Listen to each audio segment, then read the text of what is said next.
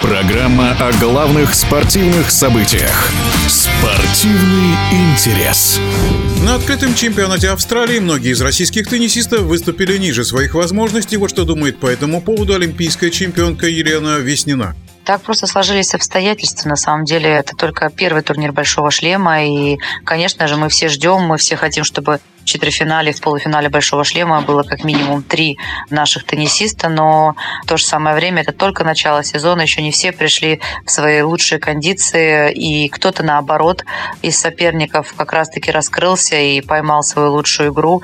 Аслан Карацев, например, он просто выдохся, потому что он провел великолепно первую неделю турнира, он выиграл титул в Сиднее, потратил очень много сил в первом круге против хорошего испанца Муньяра, просто-напросто ему не хватило хватило сил против очень вдохновенного и практически летающему по кортам француза. У него получалось все. Отдельный разговор об Андрее Рублеве и его матче с Марином Чиличем. Рублев никак не может реализовать свой высокий потенциал. Нельзя забывать, что Чилич играл в финалах турнира Большого Шлема и выиграл US Open. Очень опытный игрок, очень э, его выручала в решающий момент подача, чего как раз-таки не хватало Андрею. Он пытался как-то форсировать свою подачу, но Чилич Ильич входил в корт, очень активно принимал с приема, практически не давал э, Андрею времени. И в какой-то момент даже казалось, что Андрей не знает, что ему делать. Но в то же самое время он смог побороться, перевернуть матч, практически проигранный со счета 3-1 в третьем сете с брейка. Он вернулся, выиграл этот сет третий. И казалось, что в четвертом сете он сможет переломить ход борьбы.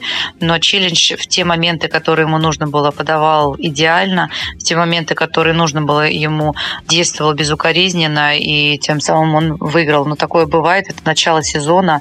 Для Андрея, я думаю, психологически это будет непростое, конечно, поражение. Любое поражение всегда переживаешь, особенно на турнирах Большого шлема. Но я думаю, что сезон длинный, и Андрей проявит себя обязательно на других турнирах Большого Шлема.